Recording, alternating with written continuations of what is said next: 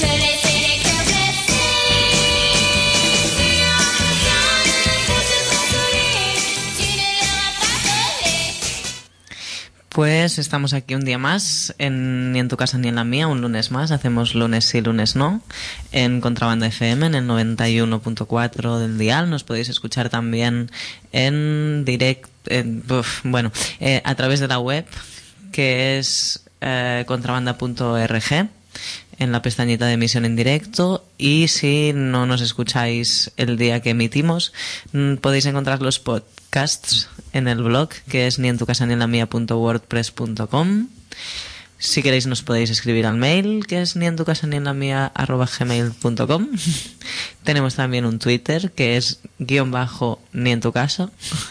Es al revés, ni en tu casa guion bajo. Ay, yo es que lo uso mucho Lo siento. Y nos podéis llamar porque hoy estamos en directo al 93 317 7366. Eh, yo creo que e, esta es toda la información así de entrada. Eh, pues vamos, vamos al tema. Hoy queríamos empezar hablando. Bueno, si queréis darle. Sí, hoy, como veáis, hemos empezado con un poema de la poeta difunta.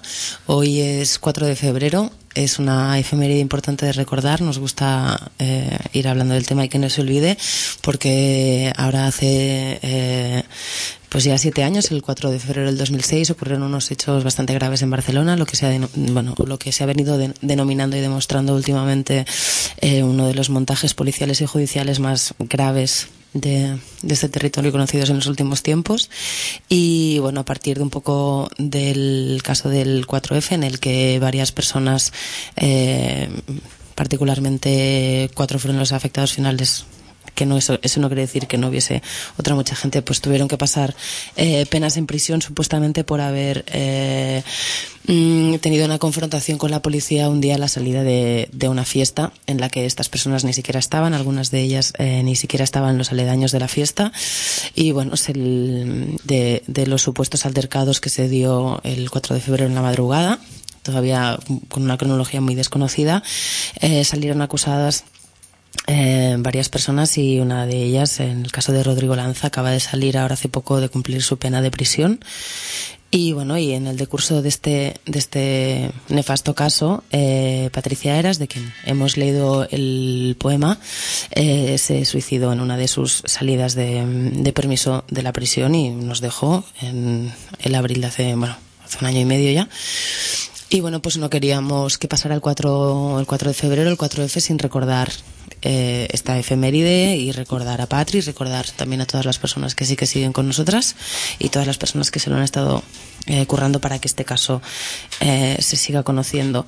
Tenéis una web, bueno, hay mucha información por ahí si ponéis 4F, pero tenéis una web que se dedica básicamente a juntar información y a mostrarla alrededor del caso y del, del desmontaje de este caso, que es desmontaje4f.org. Y es para que le echéis un ojo. Allá también encontraréis todos los links pues, a materiales, vídeos, eh, noticias, lo que sea, ¿no? el blog de Patri y otras muchas cosas que os pueden resultar de interés. Y os animamos a que, a que aunque ya haya pasado mucho tiempo, pues esto no se olvide. Pues sí. Sí, además eh, también os remitimos para saber un poquito más o rememorar un poquito más y recordar todos estos siete años ¿no? de, este caso, o, o remito o remitimos al, al rizoma del domingo de ayer, que se emitió ayer en directo, el rizoma Malinowski, nuestros compañeros que hicieron un, un amplio, bueno, analizaron ampliamente todo el el caso de esos siete años. No, quería, no, es que no quería desvirtuar, es que me he sentado encima de un chicle. ya, ya, está. Son problemas técnicos aquí. Sí, me he quedado pegada, ¿eh? Cosas, cosas del directo. Sí, sí bueno, eso. Eh, en el Rizoma Malinos, que, que también tiene blog con sus podcasts. Eh, podéis encontrar el programa de ayer, repasando estos siete años, y también otros programas anteriores que se dedicó a, cuestiones más específicas desde pues el paso de, de, de, Rodri por la prisión y bueno y las actuaciones de la Junta de Tratamiento, cómo se le acusó de ser antisistema, eh, ¿no? que era una de las primeras veces que se veía también nombrar este término en un alegato ju bueno, judicial o de o psicológico ¿no? de su junta y bueno, y pues eso, los, los diferentes momentos de los recursos, la muerte de Patri y todas estas cuestiones. Podéis encontrar también muchos, audios, muchos audios. Ayer en, en la enredadera de Radio Topo también hicieron un programa sobre el tema. Y bueno, eso animaros sobre todo a que, a que consultéis la info, que os, os lo ponemos un poco facilillo. Mm. Y la idea sería cambiar un poco de tercio después del, del momento así más, más serio no pasar más de memoria. pasar a, a, un proyecto un poquito más mm. motivador. No sé cómo, cómo decirlo. Sí un, un, proyecto así propositivo no uh -huh. que, que no tiene mucho que ver con lo que hablábamos pero sí tiene que ver con el programa que es que es un programa transfeminista. Eh, entonces, lo que os queríamos contar es un proyecto que se llama Ibisqueran Falisas, que es un proyecto eh, alrededor de que mm, gira alrededor de la representación eh, de, colectivos, eh, formas de vida lesbianas, ¿no? Entonces la propuesta es una convocatoria de, de textos, cuentos, fotonovelas y creo que así, sobre lesbianas con final feliz. ¿No? Entonces, sobre historias de lesbianas con final feliz. Eso. Las historias, no las lesbianas o las historias, las historias. Sí. Entonces, pues la convocatoria se abrió hoy hace un tiempo y acaba este viernes, día 8. Uh -huh. A lo mejor si alguien eh, tiene ganas de escribir y pero ve que no está llegando, que, que les mande un mail. Uh -huh. ¿No? Um, y que, que, las bases se pueden consultar en el blog que es ibisqueranfalisas.blogspot.com que los textos tienen que estar escritos en catalán, tienen que ser inéditos. Eh, hay dos categorías, menores de, o sea, 18 años y menos, y a partir de 18 años, me parece. Uh -huh. um, y que se insistía bastante en que la idea de que sean historias de lesbianas con final feliz tiene que ver un poco con que las representaciones de lesbianas en, en los medios de representación, así pues literatura, cine, lo que sea, eh, tradicionalmente han sido historias de desgracia, ¿no? Entonces, como pues intentar cambiar esta dinámica, ¿no? Y revertirla pasa también por producir otro tipo de representaciones. Entonces, ellas, pues, nada, les, les apetecía así organizar algo así, eh, que, que, los textos que se hayan mandado o una selección de ellos, si fueran muchos, eh, se va a publicar ¿no? en un racull. Y que ellas insistían bastante en que eh, la idea de que fueran historias de lesbianas con final feliz no quería decir para nada. para nada que tuvieran que ser historias de amor romántico no que hay un montón de formas de pensar finales felices Sí, la idea no solo de, romper con los imaginarios de la desgracia o de la catástrofe o de eh, historias escabrosas o morbosas como se representa en el, en el mainstream, sino en el buscar eh, otras representaciones no solo en tanto que relaciones, que es básicamente lo único que se representa en estos espacios, sino como diferentes aspectos de la vida de, de las bolleras, bueno, y trans también, ¿no? Sí. Y yo creo que también tienen Twitter, como para ir siguiendo, pero no también los que estén muy activas. También están, Ibis que eran falisas, pero bueno, van publicando cosillas en el blog. El blog que ha referenciado también tiene algunos cuentos de ejemplo, así de algunas autoras, ¿no? Que, que siguen un poco más esta línea de, de romper con este mainstream y aparte pues proponer otras, otras narrativas, otras mm, formas y bueno, por ejemplo, no sé, creo que llegamos a leer una vez aquí, ¿verdad, Sandra? Sí, el cuento de, creo que está colgado el cuento de Andrea Nunes, de la talla 50. Creo Sí. que lo, lo llegaste a leer una vez tú en el idioma original, que es gallego. Sí, eh, bueno, no recuerdo bien si era un poema o... Mm. Pero sí hemos traído a, a Andrea Nunes un par de veces ya al programa. Tenemos un par de libros de ella. Hemos, tra- hemos traído me- metafóricamente, ¿no? Que no, no ha venido nunca, que al igual algún día puede venir. Sí, hemos traído la obra de Andrea Nunes, a eso me refería, era una metonimia. Ah, toma, Qué leída, qué leída. Es nuestra compa. qué ducha. Bueno, yo eh, cuando hablabas de que no sean historias, mm, Románticas. bueno, románticas o con estas cosas terribles que le pasan a las lesbianas, tal, eh, me, me, me- me estaba acordando no de la, pe- de la peli esta que comentamos, una habitación, puede ser, como que es esta historia... Romin Rom. Esta, ¿no? Bueno, pues quería decir que no fuera nada parecido a esto, por favor. Bueno, o que cada una valore lo que, lo que es para ella un final feliz, ¿no? Pero que no tiene por qué ser necesariamente eso. Mm. Y que, y que bueno, que son historias que pueden reflejar también ideas de comunidad, ¿no? Mm. Al final. Bueno, ideas de lo que cada una crea. Y su- supongo que la valoración es, es, eh, bueno, que siempre que planteas un certamen o un racull, no los criterios son diversos, pero ah, desde aquí animar incluso a esas personas que no escriban habitualmente o no se sientan, ¿no? O sea que es muy importante empezar a, a probar algo que te apetece, ¿no? Que no te sientas muy legitimada para contar historias o como o con muchas capacidades o habilidades para hacerlo, ¿no? No voy a decir aquello de lo importante es participar, pero no se trata de un concurso en este caso, ¿no? Sino de una iniciativa que, que pretende recoger visiones diferentes y por lo tanto las diferentes habilidades o, o capacidades para escribir, pues bueno, pues tienen cabida, ¿no? Sí, y, y eso, ¿no? Al final también está ahí la idea de, de si la representación que, que hay no nos gusta, pues vamos a, vamos a autoproducir otra. Pues Y- nada, así. Esto sería mm, nuestra pequeña primera parte. Remitiros a, a las dos webs, a desmontaje4f.org y a ibisqueranfalisas.blogspot.com. Y ponemos un poquito de música para Sí. ir al, al turrón. Y cambiamos un poco de tercio. Eh, volveremos, volveremos con un enigma. Estar atentas.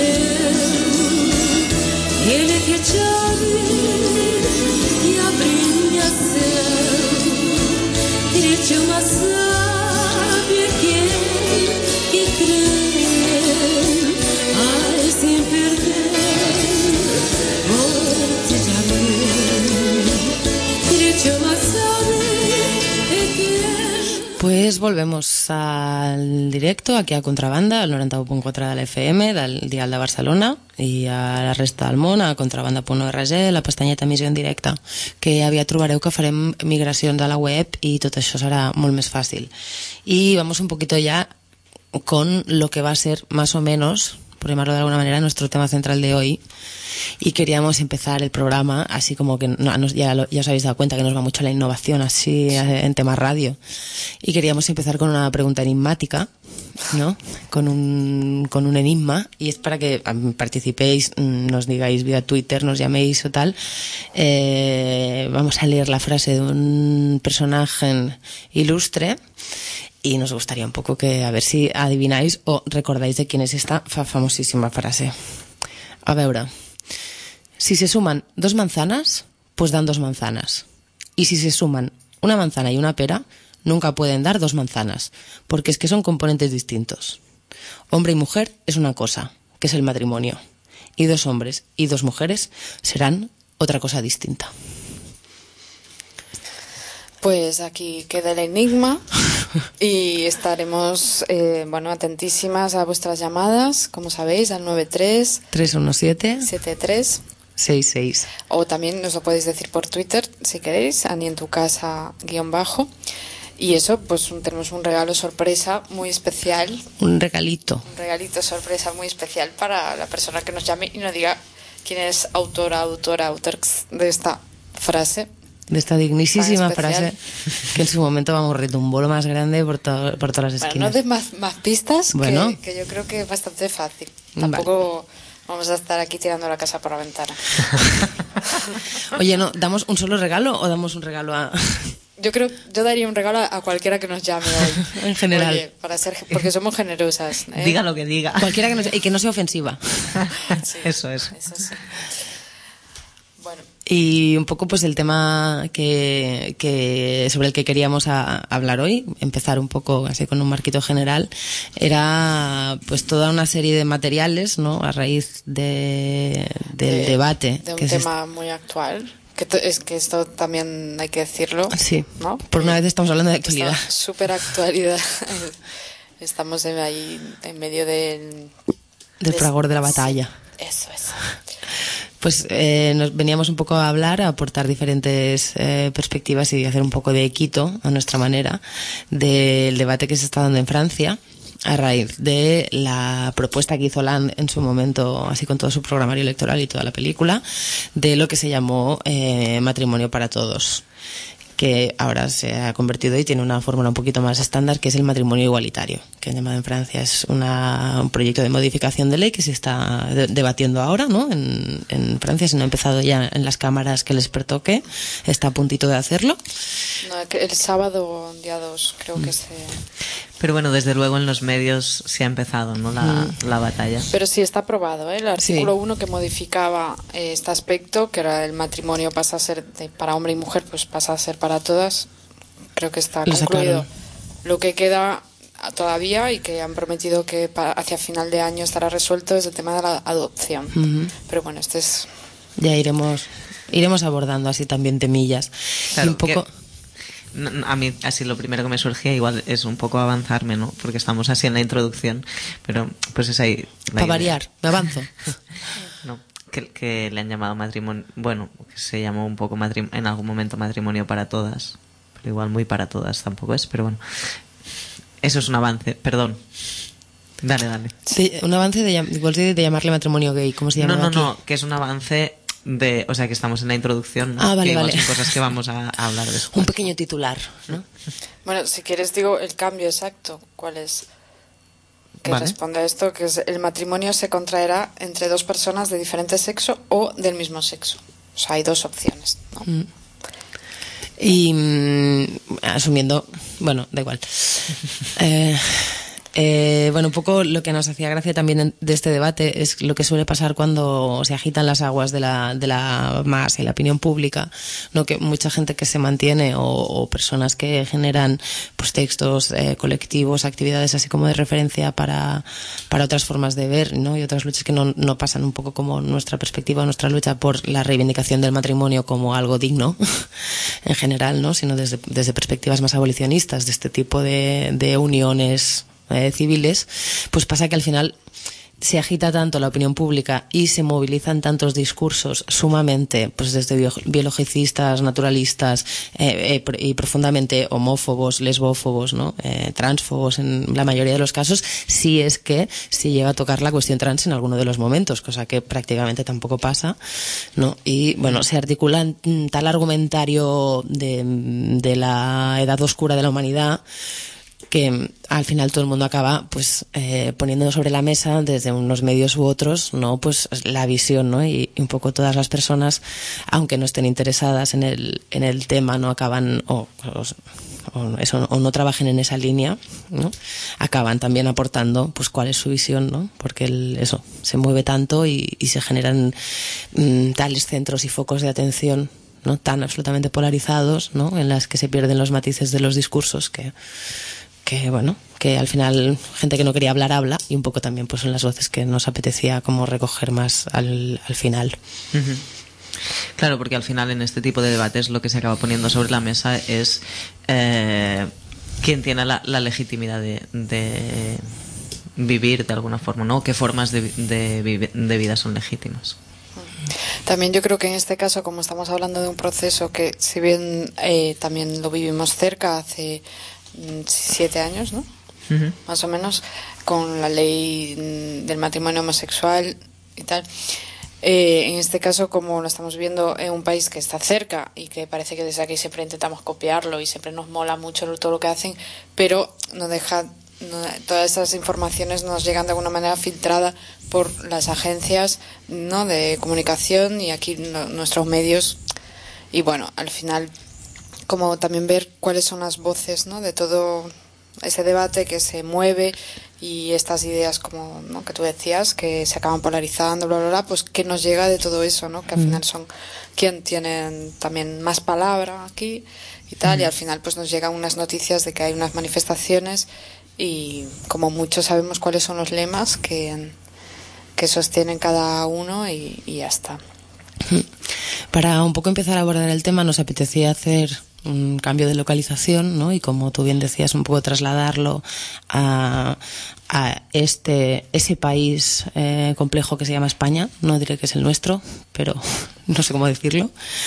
Eh, que mm, bueno mm, se pasó pues se ha pasado hace unos pocos años como tú decías siete por eh, un poco más o menos el mismo debate y la misma transición hacia algo que muy bien tampoco sabemos eh, que qué datos ha tenido, ¿no? O sea, un poco sí que a raíz de las noticias de Francia, todo en España son noticias de, bueno, desde que se aprobó la ley aquí hay mm, 220.000 matrimonios o hay tantos o tanta 25.000, gente dicen.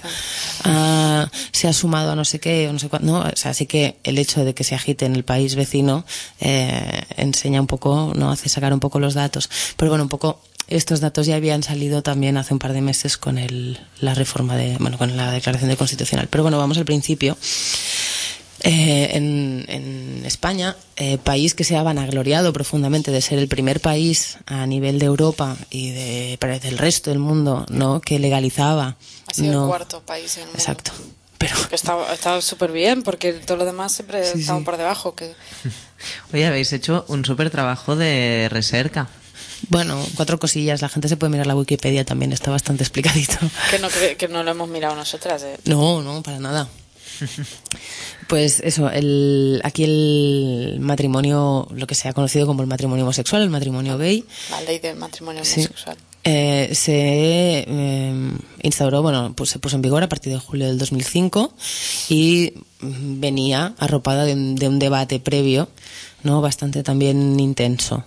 Eh, no sé hasta qué punto, o yo no recuerdo eh, el nivel de manifestaciones eh, populares pidiendo el matrimonio, no pidiéndolo, y un poco eh, de dónde surgió mm, la iniciativa. O sea, es algo que el PSOE mm, recogió de muchos colectivos, pero que yo recuerdo un poco como que salió de repente un poco en su programa. ¿No? Así como un poco pam, un, un bullet, ¿no? Que no quiere decir que no hubiese muchísima gente trabajando para ello, ¿no? Sino que yo no me acuerdo de, de ver venir este, esta modificación de ley, ¿no? Con mucha antelación eh, a nivel de PSOE. Pero bueno, eso. Yo, yo tengo mi. Bueno, mi. que no debe ser solo mía, ¿no? Pero así, la reflexión que, que a mí me, me viene cuando pienso de dónde salió eso, ¿no? Eh, tiene un poco que ver con pues la época de, de la que venía el PSOE, ¿no? De una época así profundamente impopular, eh, que era la época de Almunia, que no el tipo no tenía así, va, no tenía así mu- mucho garbillo, así era un poco de saborío y ya. Entonces, pues así en, ese y que bueno, como en esa operación de lavado de imagen de, del Partido Socialista, ¿no? Salió un nuevo líder que era más joven, menos calvo, no sé qué y que traía propuestas eh, sociales de alguna forma, ¿no? Que al final eso a mí lo, lo que me, me vincula también es eso que hablábamos el otro día fuera de micros, ¿no? Como cuál, cuál es el objetivo un poco de cuando se proponen este tipo de leyes en el sentido de cómo se saca rédito político de eso, ¿no? Como que el, el interés de fondo al final viene a ser un poco ese para mí. Bueno, que podemos hablar luego si queréis más de esto. Sí, también en el sentido de que ya hay pocas. O sea, hay muchos grupos o subgrupos o grupos de presión, ¿no? Pero hay pocas leyes que sean mayoritarias, ¿no? A día de hoy estas leyes son más o menos sociales, es decir, para mujeres, para eh, gays y lesbianas, para migrantes, ¿no? Son como grandes bloques, ¿no? En el caso, por desgracia, de, de las personas migrantes, la gran mayoría no pueden votar, con lo que mm, es algo a lo que se le saca un rédito social bastante relativo, funciona más de un, de un tú a tú, ¿no? De una serie de reuniones y campañas electorales, pero no, son como grandes packs, ¿no? Que harán que un grueso muy importante de la población vote o no, o sea, pueda modificar su intención de voto, ¿no? Solo por esta propuesta.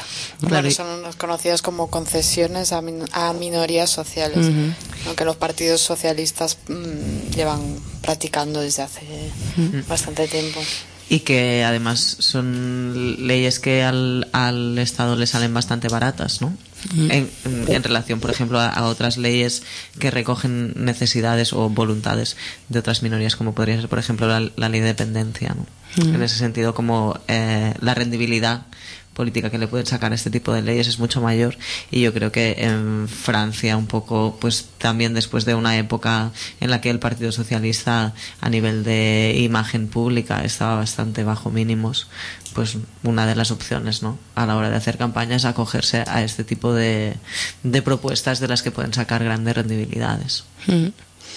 En el sentido de decir que un poco desconocemos cuál era también el, el status quo a nivel activista y de movimiento previo a esa ley. O sea que seguro que hay un montón de gente que estuvo trabajando firmemente para que este tipo de, de proyecto tirara para adelante. No es un hecho de invisibilizar eso, un poco desconocemos y también porque no fue tampoco un- una lucha en la que, bueno, yo me sintiera personalmente muy mm, Sí. apegada. Entonces es más desconocimiento que no querer me- menos tener la lucha de seguramente colectivos, entidades y personas individuales que Yo- estuvieron metiendo mucha ah, chicha. Sí, yo creo que, o sea, que también es importante resaltar esto, que Sí, más sí. bien es por desconocimiento por nuestra parte, pero sí sabemos que hay colectivos LGTB o colectivos gays que apoyan el matrimonio igualitario. De hecho, en este caso es ley de matrimonio homosexual, pero el concepto de matrimonio igualitario tiene una trayectoria en, en colectivos gays también a nivel estatal y no sé qué. Y que estas leyes, en el fondo, también nos gusten o no, o podamos estar de acuerdo o no con estos colectivos, pero que hay, un, hay una lucha siempre de fondo. Por ejemplo, eh, la otra ley que tiene que ver también con el matrimonio, que era la ley del divorcio, que también fue el Partido Socialista, con un nuevo líder y todo el rollo este tal, el subidón de, de esa época también fue motivado por, en ese caso, colectivos feministas. O sea, no es que saliera de la nada, sino que, que esto luego lo podemos discutir, ¿no? Aquello que es lo que tiene de bueno, el sentido utilitario, ¿no? De este tipo de leyes y luego toda la contrapartida. O sea que En cualquier caso, en el 2005 la modificación de ley que se propuso finalmente, más que una ley del matrimonio homosexual, lo que se incorporó fue una modificación al tema de, del matrimonio civil, que consistía tal como tú has leído el hecho de Francia, que básicamente es una frase de dos líneas. Fue un poco más o menos lo mismo, se añadía un artículo ya existente, eh, la apostilla de el matrimonio tendrá los mismos requisitos y efectos cuando ambos contrayentes sean del mismo o de diferente sexo. Y esa fue un poco la gran apostilla. ¿no? En ese sentido, es curioso como, bueno, y también tiene que ver con lo que tú decías, les cuesta poco incluso a nivel de tinta.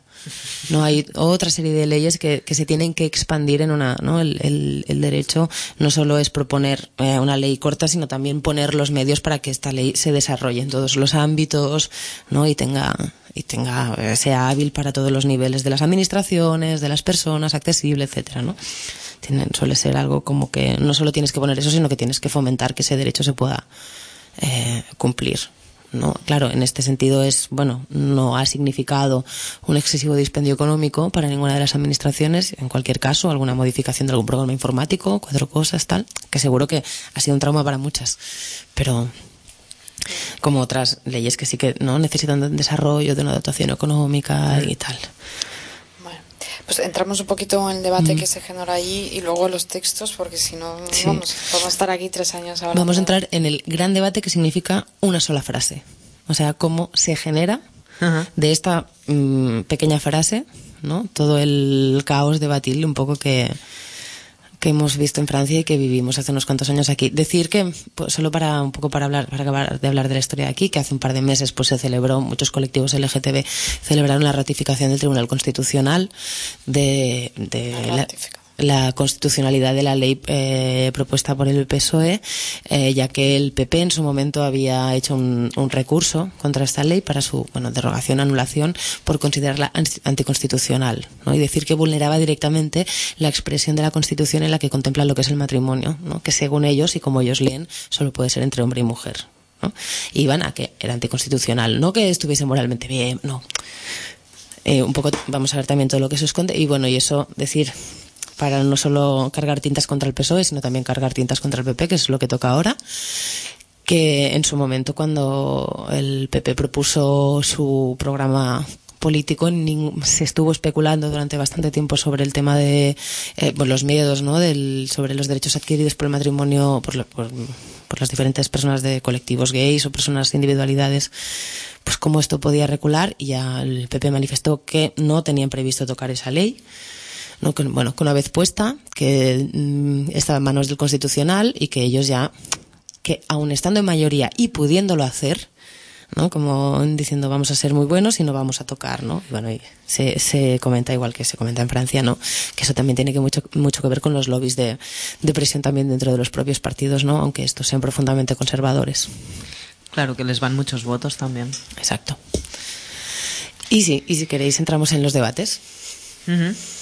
Bueno, decir que eh, ahora entraremos en los debates, que Al son un poco los textos que hemos traído, eh, pero así como datos que el día eh, 13 de enero hubo una manifestación en contra de esta ley, que como os decía, bueno, el sábado, el día 2 fue, se aprobó el primer artículo. Pues el 13 de enero eh, esta manifestación en contra de la ley de matrimonio igualitario en Francia, que según datos que viene en la prensa, bueno, esta prensa que no nos gusta demasiado, pero que recurrimos a ella, eh, igualmente decían entre 75.000 y 200.000 personas, que es un poco como decir entre una y 10.000, pero bueno. Y, y el día 27 de enero hubo una manifestación a favor, como no podía ser menos, eh, que congregó a prácticamente lo doble de personas, entre 25.000 y 400.000. Hay también la disparidad de las cifras de la Guardia Urbana y de los organizadores, ¿no? No, sa- no se sabía cuánta gente, pero sabía que una había una cantidad y la otra lo doble. Entonces, también que, eh, bueno, la Iglesia Católica, como no, presentó más de 5.000 enmiendas a la ley. Ujú. O sea, más de 5.000. O sea, debieron de tener un equipo de 300 personas dedicándose solo a buscar la coma y la tal. Y ya, y ya les tocan muchas leyes por cabeza. Sí. A 300.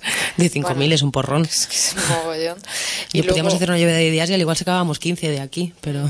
Los dos, las, hubo dos enmiendas que fueron rechazadas, que justo Sarkozy, bueno, presentó una de ellas, que era la de que la ley se aprobara mediante referéndum. Imagínate, referéndum, ¿no? Esta palabra sagrada que, mira, bueno, en este caso la, la quería emplear. Y, tam- y también otra, mm, hay, ahora no sé si fue Sarkozy quien la presentó, pero bueno, es igual, que es que los funcionarios y alcaldes pudieran alegar objeción de conciencia para no tener que casar a, a personas de- del mismo sexo. Y mm, creo, bueno, eh, decir, por ejemplo, que uno de los lemas de, mm, de esta mania a favor o de estos colectivos que estaban como a favor de la ley y tal era justamente liberté, legali- égalité, fraternité, ni plus ni moi. ¿No? O sea, eh, como el. Bueno, Mm. súper. Que luego recuperaremos un poco esta idea de nacionalismo francés en uno de los textos que leeremos. Sí, sí. Mucho de eso. Y creo que ya, si mm, queréis pasar a los textos, que también los podemos cont- contextualizar, claro. Sí, sí. Adelante. Em, ¿Por cuál queréis empezar? Si queréis, o sea, podemos, o sea, comentar lo que se me ocurre que pueden ser los grandes argumentos, que ya saldrán como contraargumentos en estos textos, pero que es la, la cuestión básica, independientemente de, de si la traen los eh, ultraconservadores, eh, católicos o no católicos, o de otros lados, que es, va por dos líneas. Una, aquello que es natural, ¿no? O sea, eh, no es natural que un hombre y una mujer se casen o, o tengan una unión. En ese sentido, eh, es un argumento profundamente eh, homófobo, lesbófobo, transfobo, mm, mm, de una manera burda, o sea, sin mucha más elaboración, ¿no? Apelando a aquello que eh, la naturaleza o Dios ha dispuesto. Y el que suele ser el argumento más legalista, que es aquel de, muy bien, si no es una cuestión de, de negarnos los derechos los unos a los otros, sino de que son cosas distintas. Es decir, las constituciones o la- los aparatos legales de cada país contemplan que una unión matrimonial es algo entre un hombre y una mujer y en cualquier caso, si tienen que haber derechos que, son equiparables, que los haya, ¿no? como las uniones, eh, las parejas de hecho, etcétera, eh, que sean bajo otro nombre y en otro formato. ¿no? Y bueno, y todas estas cuestiones, ¿no? Tanto más legalistas como más moralistas, van a, van ahondando, ¿no? En, en diferentes argumentos que generalmente suele ser aquello de eh, los valores de la, sociedad, ¿no? De los referentes, de tener los referentes claros, los valores, no generar confusiones, etcétera, ¿no? Y decir que que bueno, que es interesante muchas veces cómo se pivota de un lado a otro en un momento u otro, ¿no? Eh, y como por ejemplo hab- había un- una noticia del Vaticano, ¿no? En el que eh, ellos mismos se hacían eco del argumento legalista. Es decir, eh, claro, lo que no puede hacer una ley es unificarlo todo cuando lo más bello de este mundo es la diversidad. Y esta diversidad tiene que estar reconocida en su justa medida, ¿no? Con leyes específicas para cada una. Y eso no quiere decir desigualdad, quiere decir cuidar esta diversidad porque todos somos hijos de Dios, pero cada uno somos como somos. ¿No? Son así como dos grandes líneas que van, se van difuminando, van pivotando de un lado a otro, ¿no? Pero que están eh, permanentemente presentes en este debate, ¿no? Claro, y que en, este argumento ¿no? de la diversidad se refleja profundamente eh, eso que se ha llamado ideología de la diferencia también, ¿no? Y que, que tiene que ver con, con que el, el hecho de establecer esta diferencia primaria, esencial, ya es como el primer elemento de la doctrina de, de la dominación un poco, ¿no? Porque al final, bueno, pues cuando es otra cosa y es otra cosa diferente, quiere decir diferente al final, que, que ocupa otro lugar, ¿no? En el espacio simbólico. Bueno, pues los, mm, ya lo digo. Ah, sí. Perdón, no, que para, para completar un poco como esta mm, contextualización un poco de cuáles son los argumentos, decir que por un lado están los argumentos en relación al matrimonio y que el matrimonio o la ley del matrimonio siempre va muy vinculada, o al menos en España pasó y en Francia también, a los procesos de adopción, ¿no? Que es como el, el segundo gran bloque temático, digamos, ¿no? Que es- son procesos de adopción precisamente porque se ignoran otras formas de parentalidad, ¿no? Es decir, cómo va vinculado a, a un elemento que es la paternidad, la, maternidad o otras formas de, parentalidad que podrían ser, que no se contempla y se vincula a otra institución que es la adopción, ¿no? Y ahí tú, mm, no sé si que has mirado el estado de cuestión de, de Francia, creo que Holanda había planteado como este hecho era algo muy polémico, ¿no? Ir haciendo, aprobando por partes, ¿no? Por un lado, una cosa son las uniones y luego ya debatiremos de los derechos de adopción y de los niños. Lo han alargado, de hecho, las estadísticas que salen a la luz, en este caso, que de parte del, ah, del Instituto de, bueno, francés de Estadística, pues daban, decían que un 60 y algo por ciento de la población estaba a favor de, de este primer artículo, del matrimonio para todos, pero un 49%, o sea, el porcentaje bajaba un poquito en el caso de la adopción. Mm. Pero lo que quería decir es que no solo, digamos que eh, la concepción del matrimonio o esta noción de matrimonio modifica también inherentemente mm, todo aquello que tiene que ver con la familia, con la noción de familia, en este caso la adopción, pero también modifica, por ejemplo, el incesto, porque el incesto está regulado por ley, también se considera un delito, así como la poligamia, por ejemplo, ¿no? En países como eh, Francia o España la, la poligamia está penada por ley y en este caso, pues el matrimonio eh, al modificar esa noción de matrimonio tienen que modificar también el caso del incesto, por ejemplo. eh, creo, no sé si esto era en el caso de Reino Unido, que está más especificado, o que en su día pues cometieron, bueno, claro, no se imaginaban que algún día llegarían a, a cuestionarse si dos personas del mismo sexo podrían casarse o no, pero decían que el incesto, ¿no? entre hermanos, hombre y mujer está prohibido. Incesto, o sea, que se casen dos hermanos, hombre y mujer. Entonces tienen que modificar también ese artículo y ahora tienen que poner el incesto entre hermano y hermano o hermana y hermana está prohibido por ley y penado. O sea que Bueno, que tienen un trabajito de revisión Claro. y que va a destapar eso también muchas muchas concepciones, ¿no? Que se nos que suponemos neutras, ¿no? Y que están ahí como permanentemente vinculadas a estos elementos. ¿Y queréis que empecemos con el artículo de, mm, de Pent?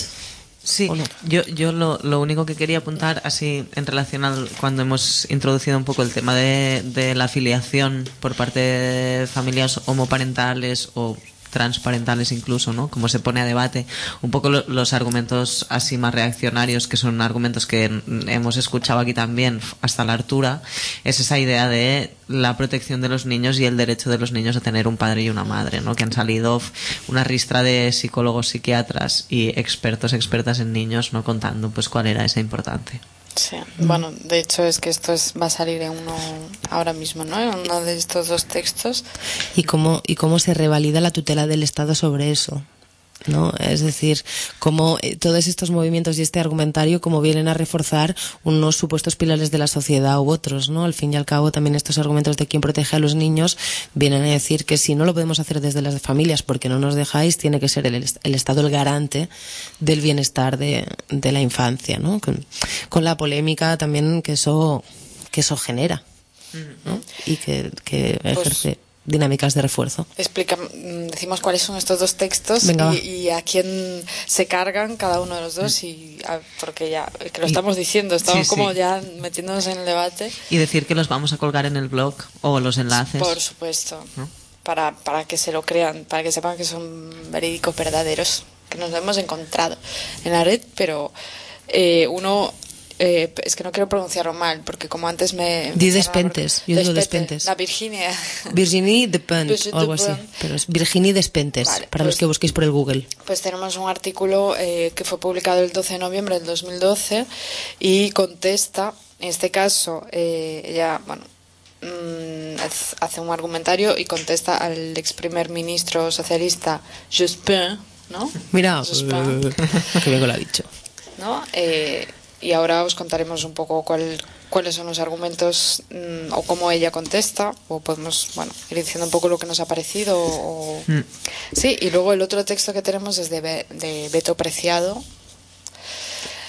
Y mm, Contest, bueno, mm, habla un poco, no sé cuál es la fecha de publicación, pero supongo que en, Creo que en mediados enero, de ¿no? enero. Decías, vale. Sí, no estoy Sí, el 14 de enero de Vale, 2013. Pues se mete en la misma polémica, pero en este caso habla del derecho de los niños, que era lo que ah, nos acaba de, de comentar ese, y contestando eh, a- un poco mm, a este clima y a esta, bueno, esta defensión de la infancia que ha salido, sobre todo por eh, Brigitte Bardot, que es una humorista, humori- un humorista francés, que se ha- bueno, que si ponéis su nombre en la, ¿qué pasa? ¿Este ruido? Ah, Ay. Pues si ponéis su nombre en la red, veis cómo sale, en- bueno, que es como una especie de abanderado, ¿no? Del tema este, de, en contra de la ley. Es como una buena fuente de, de Francia en este sentido, ¿no? Como una, una humorista, presentadora, etcétera, ¿no? Alguien que, y que está arengando profundamente con el tema. Bueno, pues Pues vamos a los textos. venga. De- Eh, dale, dale. ¿Quieres empezar? No, bueno, Ay, eh, que tenemos unas ganas todas. ay, ay. A, a lo mejor no vamos a estar de acuerdo, ¿eh? Esto puede ser interesante. Claro. ay. Venga. Chan, chan, chan, chan. Sálvame. Em, pues yo quería empezar en verdad así introduciendo el texto de, de Pent em, con, la, con la declaración que hizo Jospin, en verdad, ¿no? Que, que es la, la declaración que da pie a todo el texto. Y que el tipo dijo un poco, eh, cuando le preguntaron en relación a, a la ley del matrimonio francés, él dijo, es la posición de mi partido, por lo tanto la respeto, eh, no es la mía. Lo que pienso es, y aquí viene el como lo- en lo que hay que poner atención. Lo que pienso es que la idea fundamental que se debe sostener en cuanto al matrimonio, a las parejas y a la vida en general es que la humanidad está estructurada entre hombres y mujeres. Esa es la cita a partir de la cual empieza el texto. Que se ha lanzado el Jospin a, a la, o sea, se ha lanzado fuerte a la piscina. Y creo que tiene su merecido, porque, Sí, sí. o sea, el texto, la Despentes es como una vomitona de, ¿no? Es, bueno, los dos son muy reactivos en realidad, creo. Sí. Y un poco la idea del texto, o sea, lo que ella, bueno, es un, es un texto así bastante, bastante amplio más o menos, y lo que ella viene a criticar un poco es esta idea de humanidad, ¿no? De humanidad de, de primera clase, que sería la humanidad heterosexual, según Jospin, y la humanidad de segunda clase, que sería pues la gente que no, que no encaja en estos patrones de, de heterosexualidad normativa, ¿no? Entonces hace una crítica así bastante ácida, bastante irónica, ¿no? Como que el, el- el texto está mm, en casi todos los párrafos hay así estas citas de lo que dijo el tipo que no es homofobia, ¿no? Como porque, claro, el tipo que es socialista, que no se reconoce como un homófobo, ¿no? Pero hace declaraciones que lo que vienen a decir es eh, gays y lesbianas eh, no forman parte de esta humanidad eh, comilfo. Ujú. A mí mm, me parece, o sea, me parece interesante el plantear el hecho en, en esa gran categoría, una porque mm, creo que ni siquiera sospecha hasta qué punto está tocando la esencia del binomio de género este hombre. O sea, está como apelando a algo que en muchos casos es sumamente discutible y a- bueno, eso desde nuestra perspectiva, ¿no? Pero eh, que está dando por supuesto que la estructuración de todo tiene que ver con el género, o sea que es un eje que está absolutamente en todas partes. Viniendo también de un tipo de un partido Ay, perdón Salud. que supuestamente esta estructuración de género, entonces, para mí, como yo lo veo, debería haberse reflejada en los sueldos, debería haberse reflejada ¿no? en, en toda una serie de campos, ¿no? que ya es mu- muy poco popular que se defiendan en estos partidos. ¿no? O sea, mantener este tipo de argumentario finalmente legitima el hecho biologicista de las diferentes capacidades de, de los sexos, además de decir que estas diferencias generan una complementariedad que es la única forma de estar en sociedad a nivel útil, ¿no? a nivel productivo, a nivel reproductivo. Sí, yo creo que esto que tú dices, la frase del mismo texto, ¿eh? que define, de- para mí describe muy bien lo que él está diciendo, que es eh, que yo, Jos- dice Jospin, así, tiene una alta idea de lo que es la humanidad. Y la humanidad son mujeres y hombres que viven juntos, copulan y producen niños para la patria. Yo creo que es justo eso. Súper sencillo y aparte incluye el, esto, la noción de patria, que es muy importante también para entender esta cuestión cuando habla de... ¿no? Sí. El mundo está dividido en esto y, y ya está. Y después hay una parte que, que a mí también me parece que se refiere un poco a lo que estábamos hablando, ¿no? Esta idea de que no es solo una declaración mm, profundamente homófoba, sino también un, profundamente patriarcal, ¿no? Y cómo se vincula un poco la heterosexualidad normativa con el, el patriarcado, el heteropatriarcado, que así lo llamamos también un poco por eso, ¿no? Porque es algo que está súper relacionado. Y que es este trozo que dice, dentro de este debate nadie es homófobo, solo están en contra de la igualdad de derechos. Y por la boca de Jospin se entiende bien. No solo se trata de la igualdad de derechos entre homos y heteros, sino también de la igualdad de derechos entre mujeres y hombres.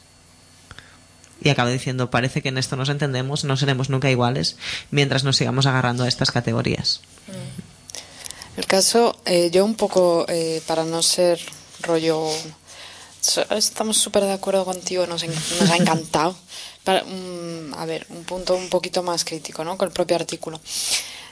Yo, o sea, lo veo eso, que es un artículo totalmente reactivo ante una opinión. En este caso, al estar discutiéndose el matrimonio igualitario o lo que sea, pues claro, salen a la luz, como tú decías al principio, eh, las opiniones más homófobas y más heavy, que más bestias que nos podemos encontrar. Y claro, se nos ponen los pelos de punta y nos entran muchas ganas de eso, de sacar los dientes y tal. Pero, y ella lo hace súper bien, me encanta, ¿no? Como tiene algunas frases muy buenas, pero sin embargo, a veces entra un poco en la contradicción, ¿no?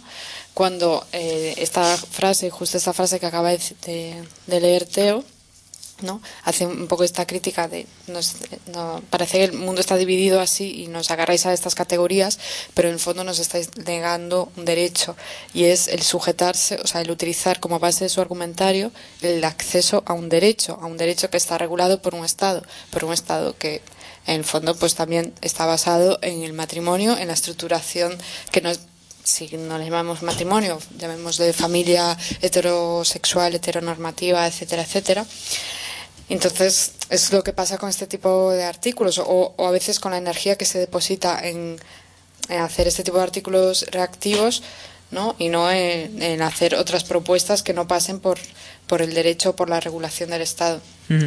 Y al mismo tiempo, sí es verdad que luego no habla, creo que es ella, ¿no? Que habla del tema de la herencia, de yo vivo con mi pareja y quiero, si me muero, me pasa algo, quiero que esta persona con la que llevo conviviendo X años se haga cargo de, de bueno, de todo.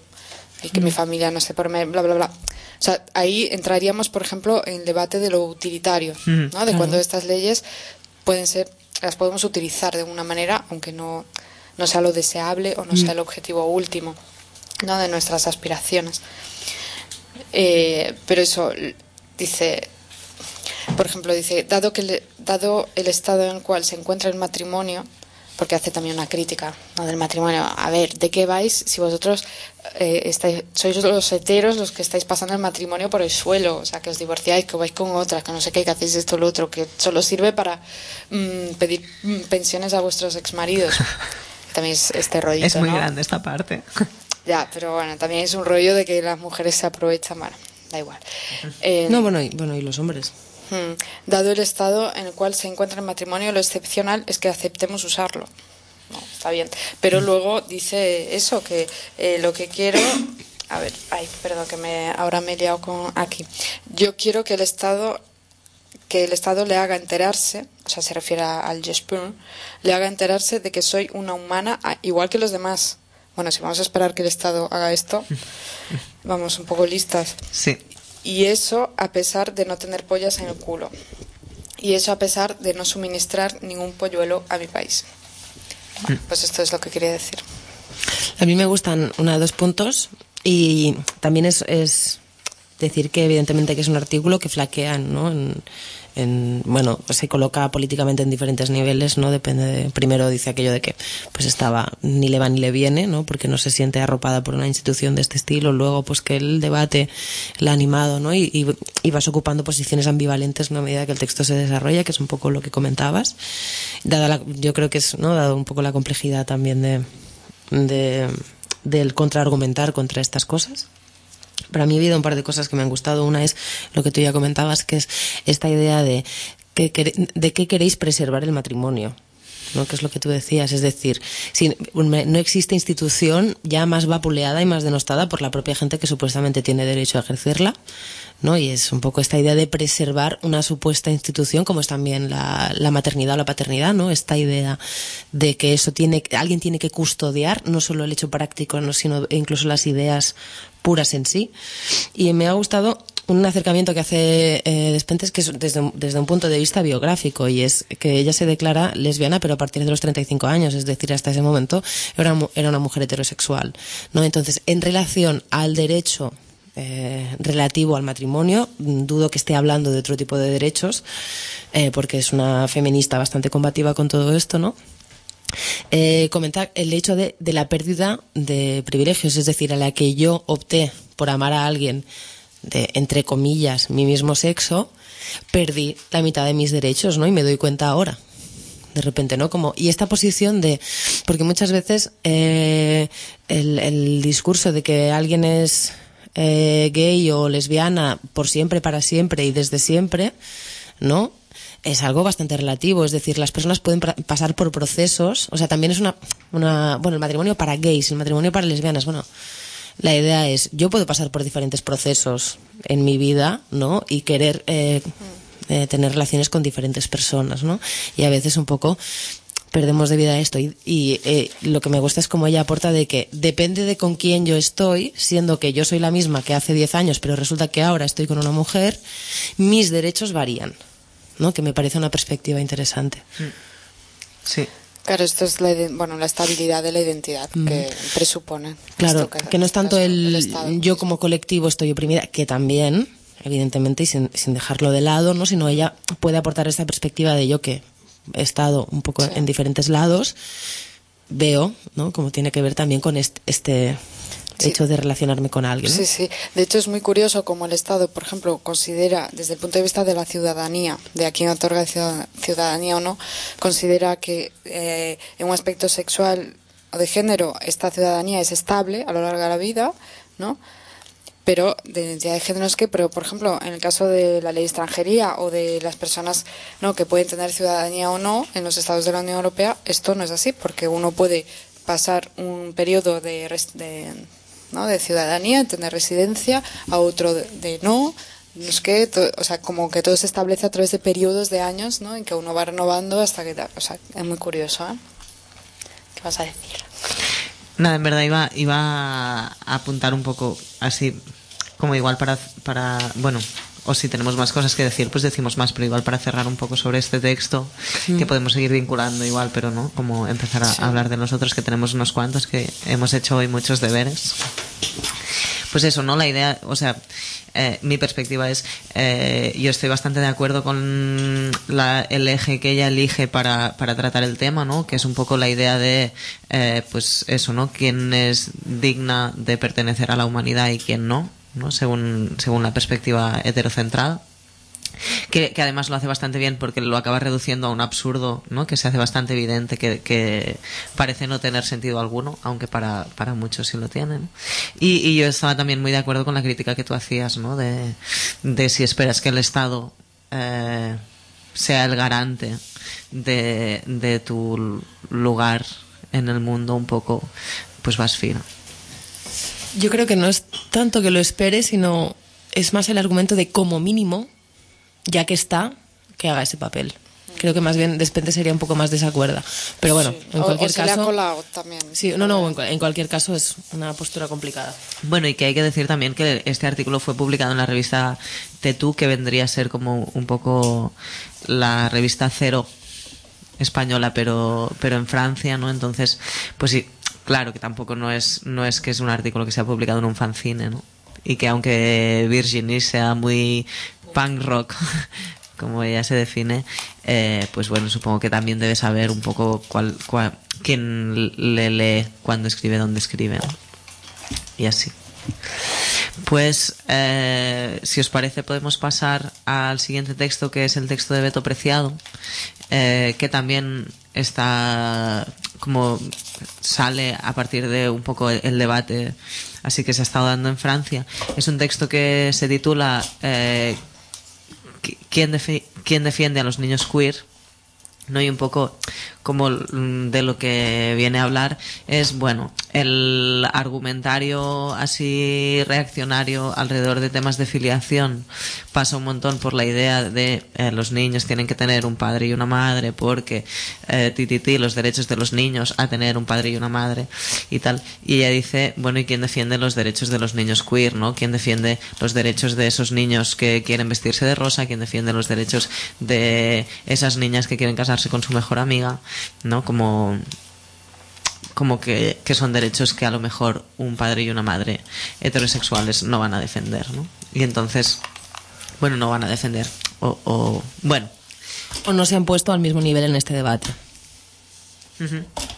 O sea, un poco, ¿no? Lo que viene también a decir Beto eh, Preciado es, eh, siendo que la institución es heteronormativa y no solo eso, sino que eso para él, ella significa un espacio de opresión y en muchos casos un espacio de muerte, ¿no?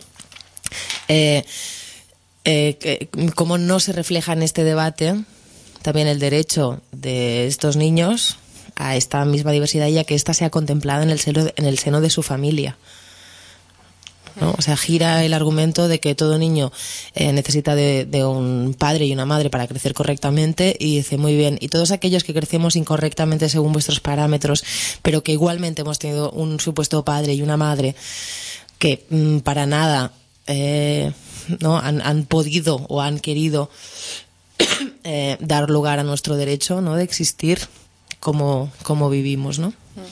Sí, no, un poco ella lo que hace, o el argumento, la base, que es un poco la, también la, bueno, porque Preciado es bastante Foucaultiana, por mucho que tal, pero utiliza, o sea, su- los conceptos básicos con los que ella juega son los de dispositivo, lo de reproducción social, lo de biopolítica, tal, son todo conceptos Foucaultianos, ¿no? Aunque luego Los desarrolla hacia otras líneas sí, y tal. o bueno, haga dibujitos y tal, pero eh, y viene a decir esto que el no, o sea, estas frases del niño a proteger es el efecto de un dispositivo pedagógico temible, bla, bla, bla, que es en el fondo pues la familia heterosexual y la norma heterosexual, ¿no? O sea, al final son como familias heteronormativas que produzcan niños heteronormativos que al final, bueno, pues es, es esta la reproducción, ¿no? Que desde el Parlamento llega, pasa por las familias y, y, y mantiene, bueno, mantiene esta patria. Y yo, bueno,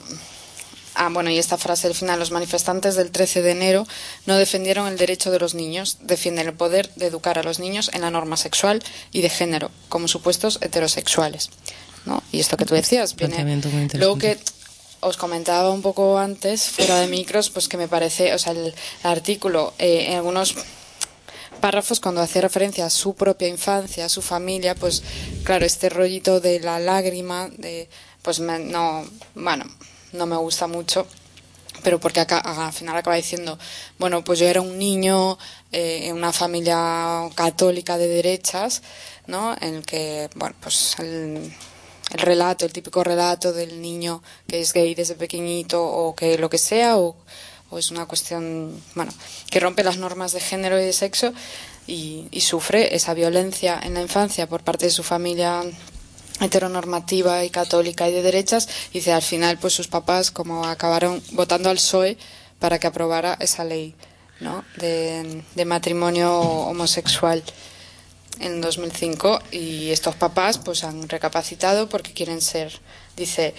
su, su padre su madre mi madre me contó que tuvo que convencer a mi padre más reacio me dijo nosotros también nosotros tenemos el derecho a ser tus padres claro yo este tipo de argumentos pues me, me son un poco bueno no sé Pero En- Es en- una opinión personal. Sí, Sí, yo la verdad que tengo un poco otra visión de este texto, ¿no? Como mm, a mí sí me parece un texto muy potente en el sentido que para mí consigue darle un montón la vuelta al argumento de eh, los derechos de los niños, ¿no? Como que, que al final esa idea de que, de que este argumentario homofascista eh, lo que lo que viene a decir es cómo, cómo habla y lo dice ella también en- lo dice Beto también en, en el artículo, ¿no? Como, como se llenan la boca, o sea, como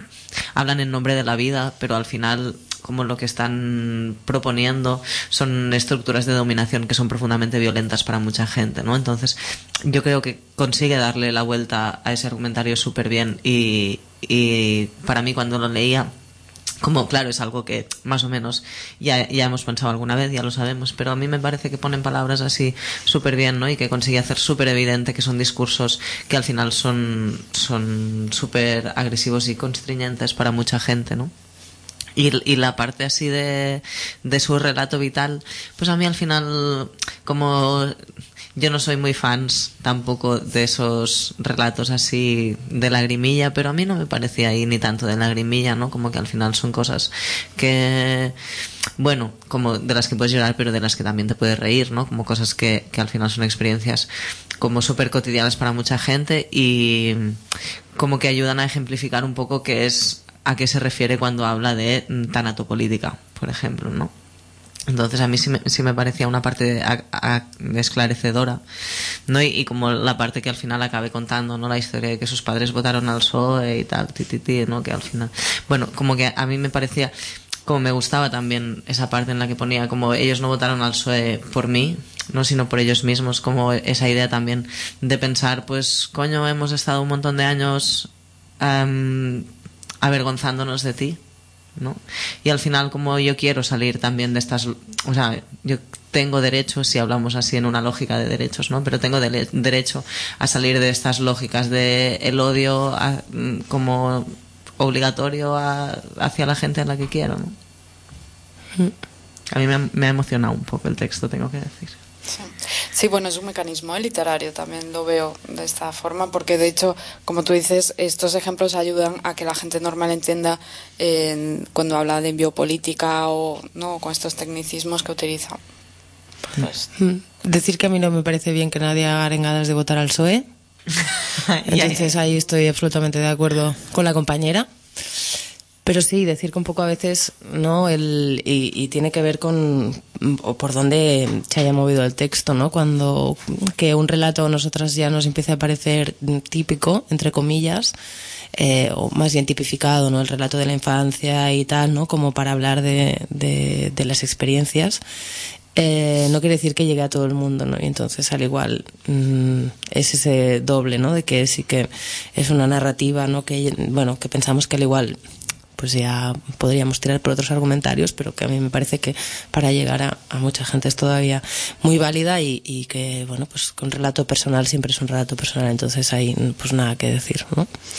No, te- no, no me lo había planteado mucho, pero es eso, ¿no? La arengada final del PSOE será su relato personal, pero desde aquí no animaremos a nadie a que vote. porque le da subvenciones, por eso. Para que monte el chiringuito en Macba y tal. En cualquier caso, este, bueno, nos han parecido textos interesantes. A mí me ha parecido eh, como este planteamiento de, de empezar, ¿no? A, a girar y sobre todo lo, lo que mencionabas, ¿no? De, de no se defiende para nada el derecho de los niños en sí, sino que se defiende el derecho eh, permanente de controlar cómo tienen que ser los hijos de un Estado, ¿no? Y qué es lo moral y qué es lo normal. Nunca para nada se están defendiendo los derechos de, de, de los niños en estos planteamientos. Eh, a mí me parecía como, como muy, ¿no? Como poner una luz ahí me parecía muy, muy, muy, muy acertado. Y no sé, yo un poco también por tiempo pues pasaría un poco al, al último texto que nos parece. Decir también que estos dos textos están juntos en un blog de unas compañeras en, de las Idea Destroying Muros, que también podéis consultar, que también cuelgan otros materiales así interesantes.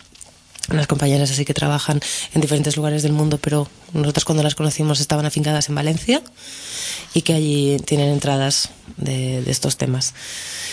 A mí me apetecía le- leer una de las frases finales que me parece como muy significativa y que sí es una frase que, o sea, yo estoy de acuerdo con que el texto es muy reactivo, pero sí es una frase formulada en positivo al final que dice, eh, nosotros defendemos el derecho de los niños a no ser educados exclusivamente como fuerza de trabajo y reproducción. Defendemos el derecho de los niños a no ser considerados como futuros productores de esperma y futuros úteros. Defendemos el derecho de los niños a ser subjetividades políticas irreductibles a una identidad de género, sexo o raza. Como que a mí me parecía también que recogía un poco, ¿no? Bueno. Ya.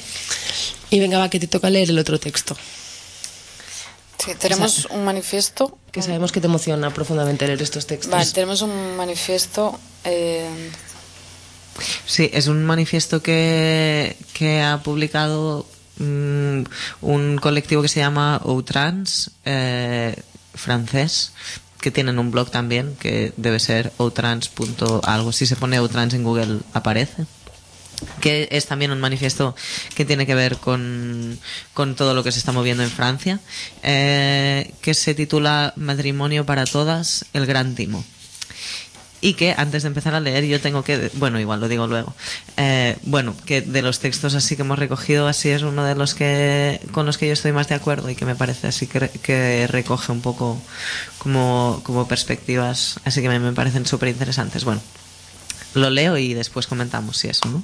Dice, eh, ah, bueno, y que la traducción es una traducción un poco libre que hemos hecho a partir del, manifiesto en francés. Dice, frente a las promesas hechas por François Hollande durante su campaña presidencial de transformar la ley francesa referida al matrimonio, asistimos hoy en Francia a un debate público que se transforma en lucha a favor o en contra del matrimonio, así como de la adopción y la reproducción médicamente asistida para las parejas del mismo sexo. Mismo sexo está entrecomillado. Dice, Outrans se solidariza con todas las personas, las asociaciones y las manifestaciones que se han organizado en contra de la homofobia ampliamente resurgida en la sociedad francesa en estos últimos tiempos con la ocasión de este debate.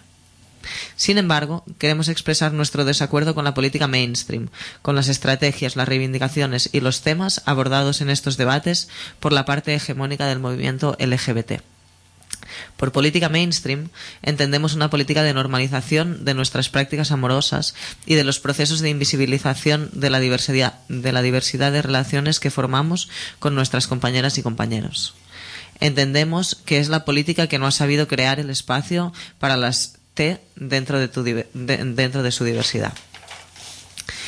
Este movimiento, que en su agenda ignora sistemáticamente o casi las cuestiones trans, feministas y sobre todo antinacionalistas y antirracistas, hace hoy una llamada a las nociones de ciudadanía francesa y de igualdad de derechos, como argumentos para el derecho al matrimonio para todos y en particular su apertura a parejas del mismo sexo. La lucha por la igualdad de derechos y el matrimonio para todos aporta, a nuestros ojos, un gran riesgo de instrumentalizar nuestras identidades, nuestras vidas, nuestros cuerpos y nuestras sexualidades, nuestros deseos y nuestras relaciones. No produzcamos ni, ni homonormatividad ni homonacionalismo. Outrans hace una llamada a una política crítica con distintas formas de injusticia social y no quiere ser complaciente con la exclusión de población minorizada de nuestra comunidad. No olvidemos los grupos más vulnerables de nuestras comunidades en provecho de intereses de grupos que ya son privilegiados, blancos, franceses, con los papeles correspondientes a su género, de clase media. Hoy Outrans llama al reconocimiento y a la protección de todas nuestras identidades, de todas las parentalidades, de todas nuestras compañeras y compañeros de vida y todas las filiaciones, especialmente trans, de todas las sexualidades, de todas las formas de vida en común, de dos o más personas con o sin hijos. Hoy nos preguntamos, ¿para quién serán accesibles estos derechos una vez se ganen? ¿Quiénes tendrán el derecho de ser iguales? ¿Iguales en relación a quién? ¿La igualdad de derechos no es en realidad igualdad de privilegios? ¿Queremos verdaderamente ser cómplices del matrimonio como institución que sirve al Estado desde hace siglos para gobernar y controlar a la población? Es decir, nuestras vidas, nuestras sexualidades, nuestros géneros, nuestros cuerpos y nuestros deseos. ¿No tenemos otros modelos para inventar, para proponer, para visibilizar? Las trans son las grandes olvidadas de este debate. Su parentalidad sigue invisible, impensable. Los nuevos modelos de filiación reinventados por las familias, atravesadas por la transidentidad, no han sido tomadas en cuenta, ni por parte del gobierno, ni todavía menos por parte de la Inter-LGBT, que debe ser alguna comisión o algo. Las trans son invisibilizadas en el espacio del debate público en el momento en que se discute el cambio de estado civil facilitado. ¿Quién de nosotras podrá casarse con su identidad elegida si Francia pide todavía la, ester- la esterilización obligatoria para el cambio de papeles? ¿Quién de nosotras sin papeles en su género deseado podrá ser la coparente trans de una niña trans? ¿De una niña? Trans o no trans. Queremos ser padres y madres. Ah, queremos ser padres y madres como la, la heteronormatividad nos impone. Queremos ser familias como las demás, en lugar de batallar por el reconocimiento de la pluralidad de modelos familiares. Outran reivindica hoy la reproducción médicamente asistida, libre y gratuita, así como el derecho de adopción para todas, independientemente del hecho de tener la nacionalidad francesa y el derecho de quedarse en territorio francés, independientemente del sexo en el estado civil, independientemente de la institución del matrimonio, independientemente de los procesos de transición empezados y de la mención de sexo en nuestros papeles. Outrans exige el cese inmediato de esterilizaciones forzosas para acceder al cambio de estado civil, la posibilidad de criogenizar el, el esperma de las M2 la retirada de la mención de padre y madre de los libros de familia y la integración de la noción de coparentalidad. La puesta en marcha de un seguimiento ginecológico y endocrino para los F2 que deseen concebir una niña, un niño, un nix, niñex, y que durante su acompañamiento médico las trans, los trans sean informados de forma exhaustiva y competente sobre todas las posibilidades en cuanto a la concepción de niños, niñas, cuando elijan operaciones y sobre la influencia de tratamientos hormonales en cuanto a su fecundidad la posibilidad de reconocer a nuestras hijas en nuestro género y nuestra identidad parental elegida sin intrusión del Estado en nuestras familias. Y ya acabando, dice, hoy Outrans hace un llamado a la larga tradición de las revueltas queer y feministas y al potencial de nuestras identidades indisciplinadas, minorizadas y patologizadas para hacer estallar los sistemas de poder que nos oprimen. Queremos batallar por la igualdad de derechos, entendida como ah, queremos batallar por la igualdad de derechos, entendida como una asimilación a las normas de los sistemas de poder que por definición son exclusivas y excluyentes.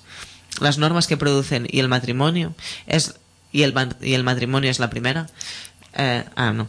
Son, que son normas que producen, y el matrimonio en primer lugar, normales y perversas, civilizadas y bárbaras, morales e inmorales. Ahora te salía al final un poco de acento catalán. Sí, Bueno, es este es mm, mi esencia. un poco este texto independientemente de los de los eh, flecos, o sea, de, de disparar contra la institución. O sea, es muy pertinente porque es una voz eh, la de la de las personas, las identidades, los colectivos trans que no se ha escuchado en estos debates, ¿no? Y a los que no se les ha dado eh, lugar. Entonces, mm, hay en este eje a veces de asimilación que, que se hace de los colectivos LGTBQI, si ya llegan a tener la cuila ahí, no como un todo más o menos eh, monogámico, ¿no? Que hay monogámico, perdón, monolítico, que bueno, pues que un derecho para uno repercutirá en un derecho para otros, ¿no? Siendo que hay especificidades, ¿no? En, en este reparto de privilegios, ¿no? Que se tienen que tener en cuenta. Solo por eso ya el, texto tiene lugar, solo por hablar de, de las personas trans de de las personas trans, ya tenía un espacio aquí, aparte de que nos hagan al corazoncito con otras cosas. Sí, yo creo que lo que más me gusta del texto es que cuestiona las nociones fundamentales que dan, que son la base y son de las que se parte para hablar de todo esto. Es decir, cuando tú pones sobre la mesa una serie de nociones estancas, ya no hay más debate, ¿no? Porque todo el debate se tiene que ceñir a estas nociones. Entonces, cuestionar qué quiere decir que es ciudadanía francesa, Mm. qué entendemos por igualdad de derechos, ¿no? O qué pasa, de qué estamos hablando cuando y también por la noción de parejas del mismo sexo y cómo no sexo, género, ¿no? etcétera. Y luego, por supuesto, que incluye el, el debate sobre lo trans, ¿no? que parece que ahí no tiene ningún lugar cuando hablamos de matrimonio igualitario de, o directamente de matrimonio homosexual. ¿no? O sea, las categorías están intactas, pero por otro lado, yo creo que ya no nos dará tiempo este programa de hablar de esto, pero que hay un debate no solo entre los que están a favor y contra, o sea, ese debate mainstream, sino otro debate que sería el, el, el sentido utilitario de este tipo de leyes o aquellos colectivos eh, gays, sobre todo, pero también de lesbianas, que a lo mejor, bueno, que pueden ver ahí un, bueno, una forma útil, pues eso, de acceder a determinados derechitos muy pequeñitos, pero bueno, quienes somos a veces, ¿no? También para cuestionar que la gente nos agarre lo que puede. Claro. Pero bueno, por otro lado, yo creo que este manifiesto y este otro texto del que vamos a hablar ahora, pues también pone al descubierto el cuando el que tú te agarres a un derecho está ah, también a lo mejor está perjudicando a mucha otra gente, ¿no? O incluso a ti mismo, ¿no? O el Bueno, hecho de sí, que pero esto ya de que los debates se desarrollen en términos tan eh, mm, grandes ¿no? y que bajen un poco a los detalles y a las especificidades y tal, no hace que se olviden las diferentes aportaciones, ¿no? Es decir, cuando plantea no somos capaces de visibilizar otras formas de familia, de colectividad, tal, evidentemente lo somos, o sea, no cuestiona, porque supongo que en cierto, en cierta medida es su forma de trabajar y no cuestiona que haya eh, parejas de lesbianas o parejas que lo hagan, es decir, en momentos como este quizá el trabajo debería ser mostrar todavía más de lo que se está mostrando. Bueno, y yo creo que también va a decir eh, esto, o sea, defender el matrimonio, ya sea para quien sea, está reproduciendo Sí, sí. algo que no queremos. Va, yo creo que, que, que da a, a- a muchos a muchos puntos de este arco, ¿no? Entre aquella gente que está más a favor, aquella gente que dice que, bueno, mientras a mí se me niegue un derecho que otra persona tiene, yo voy a luchar por ese derecho, luego ya veremos cómo continuamos, ¿no? Que es un poco el argumento de muchos colectivos LGTBIQ, eh, que pueden estar más o menos a favor del matrimonio, pero como que va, mm, creo que reparte un poco para todos los lados, ¿no? En este sentido Pero es, es complejo. ¿eh? proponiendo. A mí lo que me gusta también es la, la parte final en la que no solo propone, sino que también exige, Claro, claro. ¿No? Como un- un- una otra serie de posibilidades que ni, se han inventado en todos estos Sí, debates, no, no, no. Como el hecho de que, eh, que los hijos tengan que ser criados entre dos únicas personas y que ese es el formato y que aparte si hay más personas en esta crianza tienen que ser consecutivas. Bueno, una tiene que salir de la vida para que entre otra, Sí. ¿no? Eh, el hecho de, de el acceso a los, a los papeles, ¿no? ¿Quién Sí. tiene derecho de, de ejercer los derechos? El hecho de apunta también a, un, al, al a lo que comentábamos antes del, del homonacionalismo o el homorracismo como, como grandes eh, directrices político-electorales, ¿no? como grandes estrategias de que ciertos lobbies de presión eh, más conservadores, más ultranacionalistas, incluso mm, racistas, ¿no? utilizan una serie de argumentarios LGTBQ para enaltecer una serie de privilegios blancos de clase y de pertenencia a una nación, ¿no? Sí, sí. Todo sí, a esa parte me parece súper importante, Sí. súper clave de este texto. Sí, la virtud del texto es precisamente que formula propuestas muy claras, ¿no? Y por eso no, nos es, yo creo que es súper útil. Y Sí, eh, faltan como dos minutos para las 11. Hay grabado una hora y 23. tenemos unos minutillos de más. Vamos a comentar así un poco por encima, igual por el tiempo que tenemos, el último texto, que es un texto que recogía un poco lo que decías ese eh, en relación, bueno, pues eso, ¿no? A, las posibilidades que no se mencionan muchas veces cuando se habla del matrimonio. El texto al que nos referimos es un texto eh, del grupo de lesbianas feministas, publicado cuando se dieron los debates alrededor del matrimonio civil eh, aquí. El texto se llama Més enllà del matrimonio, más allá del matrimonio, se puede encontrar también en internet, lo, lo vamos a colgar también en el blog. Y es un texto que un poco lo que plantea es eh, de como plantea un poco la cuestión de cómo se analiza cuáles son los discursos mainstream dentro del- de los movimientos de la hegemonía LGBT, ¿no? Un poco en la línea también de este manifiesto, eh, para reivindicar el matrimonio, ¿no? Y, a partir de ahí hacen un poco la crítica, ¿no? Y dicen, bueno, pues eh, los argumentos eh, son un poco que es discriminatorio que se prohíba casarse a dos personas del mismo sexo, siendo que dos personas de distinto sexo sí pueden hacerlo, ¿no? Eh, y que el matrimonio resolvería muchos problemas a gays y lesbianas, ¿no? Como habla un poco de estos dos argumentos así mainstream.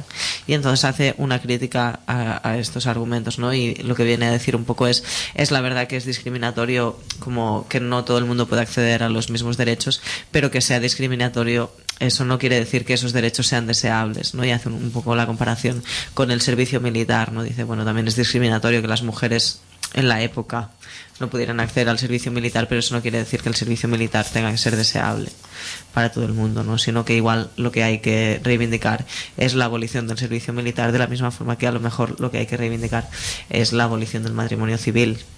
Mm.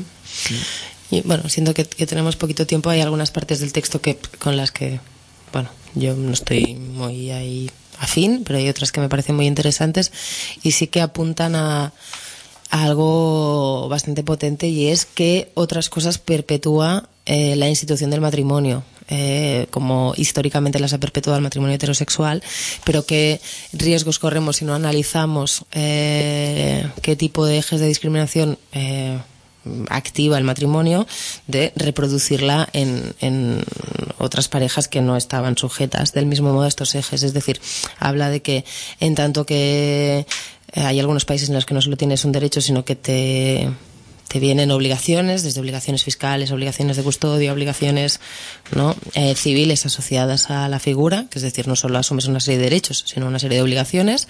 Tendríamos que revisar también cuáles son estas obligaciones y si las queremos o no, o sea, no solo para nosotras, sino para todo el mundo.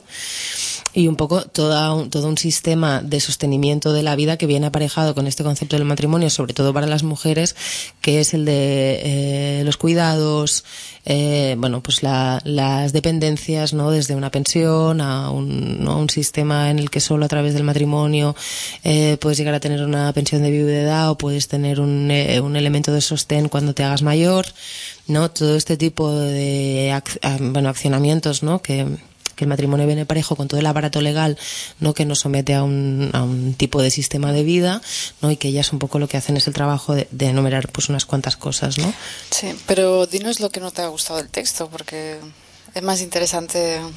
A mí no, no me gusta un poco la propuesta de que, de que el- la alternativa sea eh, generar tipos de contrato distintos eh, para las personas que quieran unirse eh, y generar una- un, otro desarrollo legal ¿no? o legalista para dar cobertura a estos espacios. Entiendo que es una reivindicación legítima que está más allá del matrimonio, pero bueno, no es lo que a mí me apetecería a nivel de planteamiento político, ¿no? O sea, yo intentaría como abolir la relación contractual entre personas como, como una única relación válida para gestionar los ámbitos de la vida, ¿no? Pero bueno, ese es mi parecer. Sí, es algo que podemos discutir. En verdad, yo cuando leía esa, esa parte de la propuesta de los contratos, no entendía que se referían especialmente a contratos eh, a, a un nivel más legalista, ¿no? Sino a bueno, acuerdos de, de vida en común de alguna forma. Claro, igual yo no les llamo contratos en mi cotidiano, pero Claro, eh, bueno, esto No, también no, es, es un debate largo, sí, ¿no? por El eso- tema por de, eso no lo- no de lo he- las propuestas, de cuán, ¿no? Pues no lo he puesto. ¿Qué proponemos al fin y al cabo? Y si no proponemos algo, pues también nos quedamos un poco en la misma, ¿no?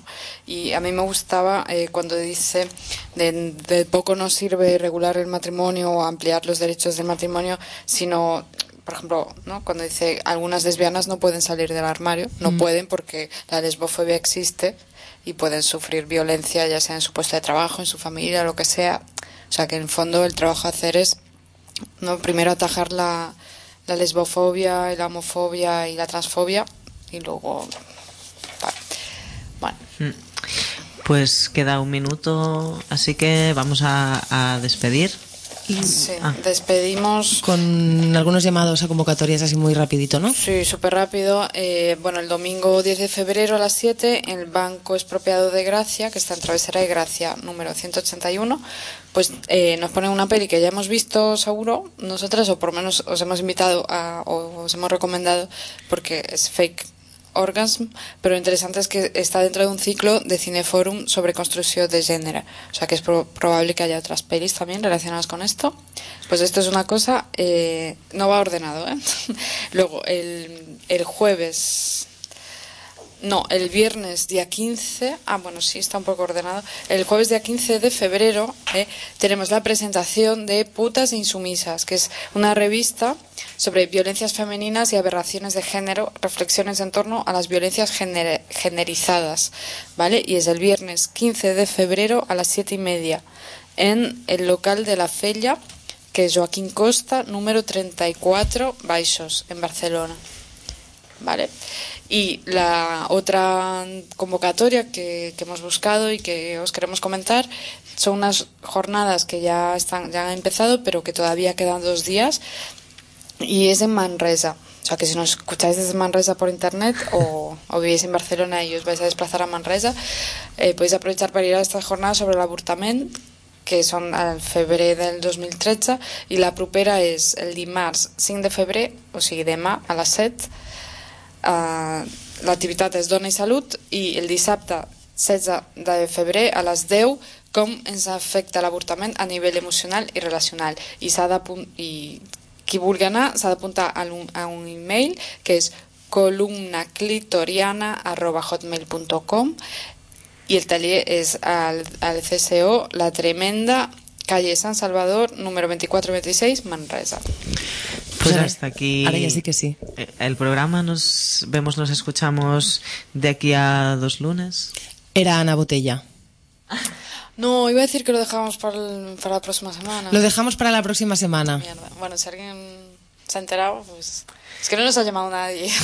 Pues ya nos encontramos de aquí dos lunes en Ni en tu casa ni en la mía.